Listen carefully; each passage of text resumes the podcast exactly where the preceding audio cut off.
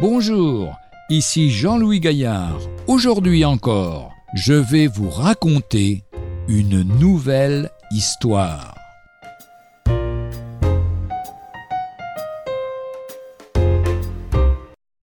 Trompe-l'œil.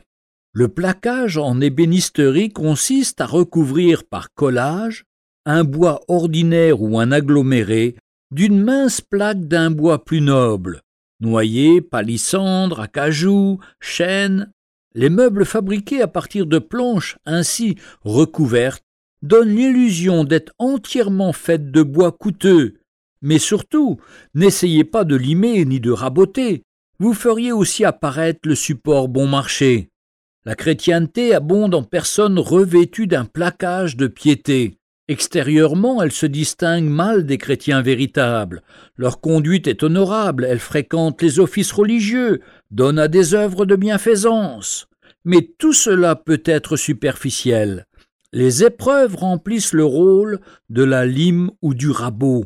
Que survienne une difficulté dans laquelle la foi, l'amour, la piété, la patience devraient se montrer, et voilà la mince couche religieuse qui disparaît.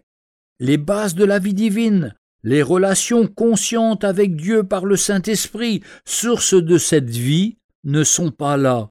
C'est le fond naturel, un moment caché par des moyens artificiels, qui fait son apparition. La religion fait partie de la vie sociale, elle constitue dans certains milieux une recommandation. Mais que pense Dieu de ce vernis de piété? Peut-il s'en contenter? Absolument pas. Il veut la vérité dans l'homme intérieur, nous dit le psaume 51, verset 6. Et encore l'évangile de Matthieu, dans le chapitre 23 et au verset 27.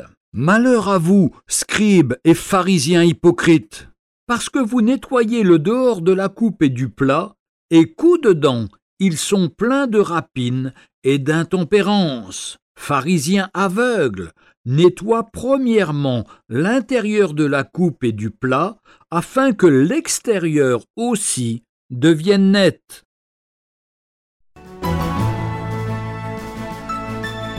Retrouvez un jour une histoire sur www.365histoire.com.